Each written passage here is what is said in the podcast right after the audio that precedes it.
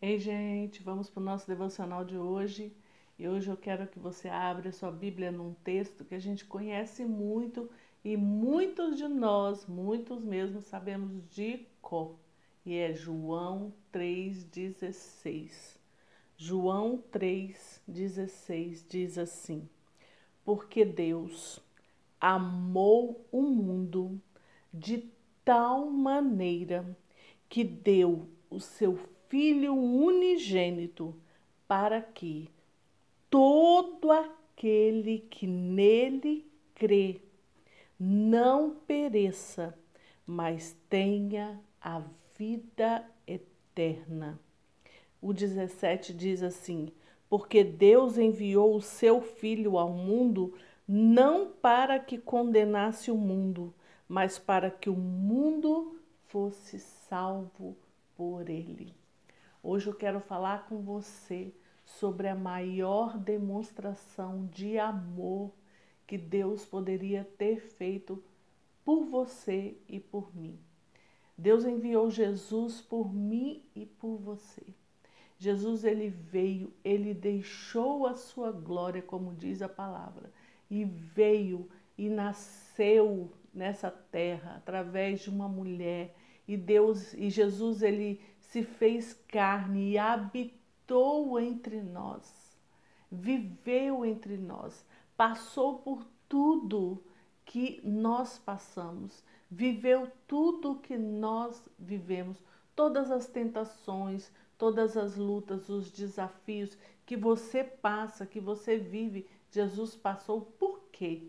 Para que você saiba que ele conseguiu e nós também vamos conseguir.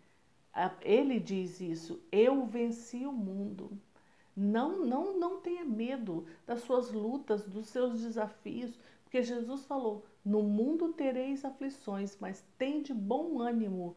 Eu venci o mundo e ele venceu naquela cruz. Ele morreu na, para perdão dos meus pecados, para perdão dos seus pecados e ressuscitou ao terceiro dia. Ao terceiro dia, Jesus ressuscitou e voltou ao Pai. Mas ele, antes de voltar para sua casa, ele morreu naquela cruz para que você fosse perdoado. Então, o que eu quero falar hoje é sobre essa demonstração de amor. Por quê? O que mais nós vemos hoje são pessoas que não se sentem amadas, são pessoas que se sentem é, desprezadas, que se sintam so, sentem sozinhas, abandonadas, pessoas depressivas porque ninguém ama elas. Como assim?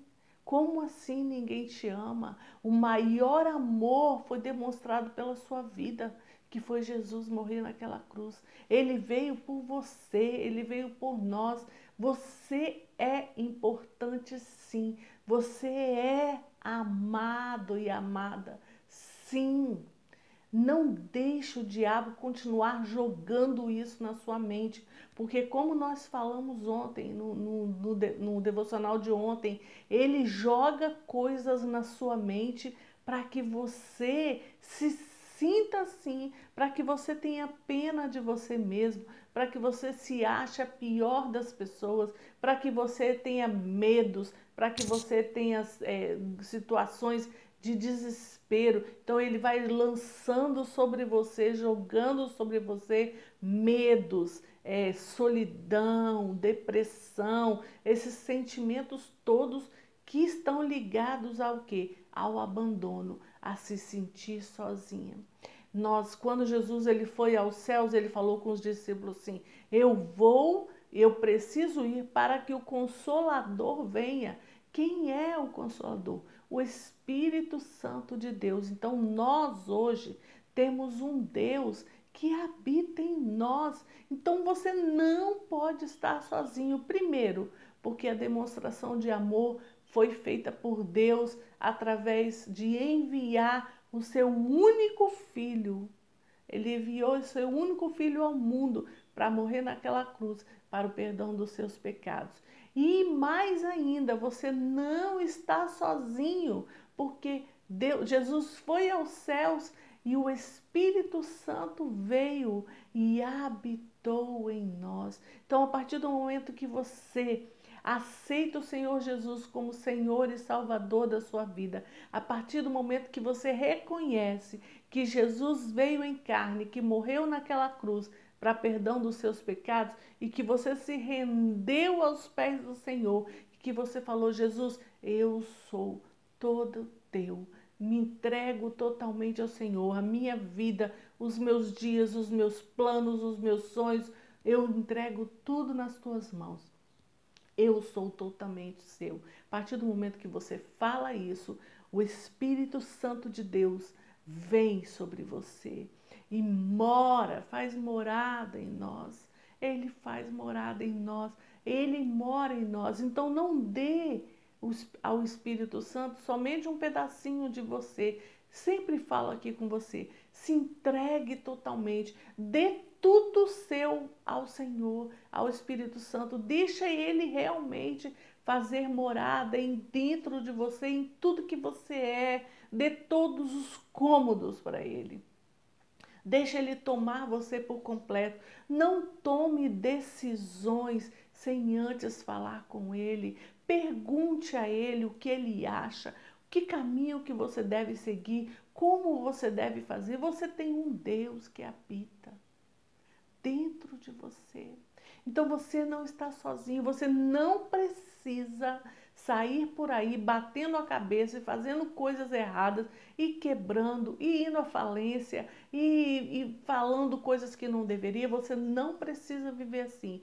Basta você ter um relacionamento com esse amigo que se chama Espírito Santo e que está pronto para se relacionar com você. Basta você sentar para conversar com ele. Às vezes a gente fala de oração, né? E, e, oração, vamos ter nosso momento de oração, mas você não precisa ter um momento de oração. Você precisa ter tempos de oração o tempo inteiro. A Bíblia fala para você orar sem cessar. O que, que é orar sem cessar? É falar com Deus o tempo todo. E se você ora sem cessar, se você conversa com Ele o tempo todo, você está orando. Porque oração é você fala e espera e Ele fala. Você fica em silêncio para ouvir o que o Espírito Santo quer falar com você acerca daquilo que você orou, acerca daquilo que você precisa tomar de decisão, mas você precisa ficar em silêncio para poder ouvir a voz desse nosso amigo, o Espírito Santo. Fale com ele, que ele seja aquela pessoa que você fala primeiro quando você acorda. Bom dia, Espírito Santo.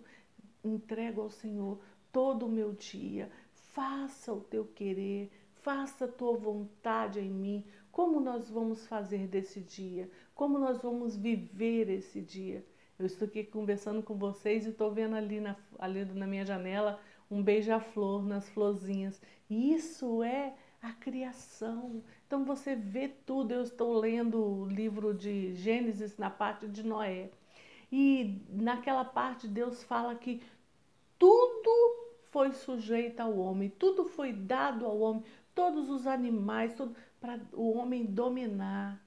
Depois, quando Noé saiu da arca, Deus falou isso com ele. E Deus falou que ia dar tudo para ele, que ia dar todo o alimento, que ia dar tudo. Então, nós não precisamos ficar preocupados, porque nós temos um Deus que cuida de nós, assim como aquele beija-florzinho ali está ali na florzinha, pegando o néctarzinho dela, assim você também tem o seu alimento diário, assim também você vai ter tudo que você precisa. As suas necessidades vão ser supridas pelo Deus que demonstrou amor naquela cruz. Ele veio em forma de homem morreu naquela cruz por amor à sua vida e por amor à minha vida, e foi aos céus, e veio o Espírito Santo para habitar em nós e nos dirigir, nos ensinar, nos orientar, falar, não vai por esse caminho, vai por este caminho. Olha, essa pessoa não é boa para você andar com ela. Olha, essa pessoa é boa para você andar com ela. Isso aqui é o que eu tenho para você. Este aqui é o que eu tenho para você. Esse é o plano que eu tenho para o nosso dia hoje. E o Espírito Santo vai te conduzindo, vai te guiando.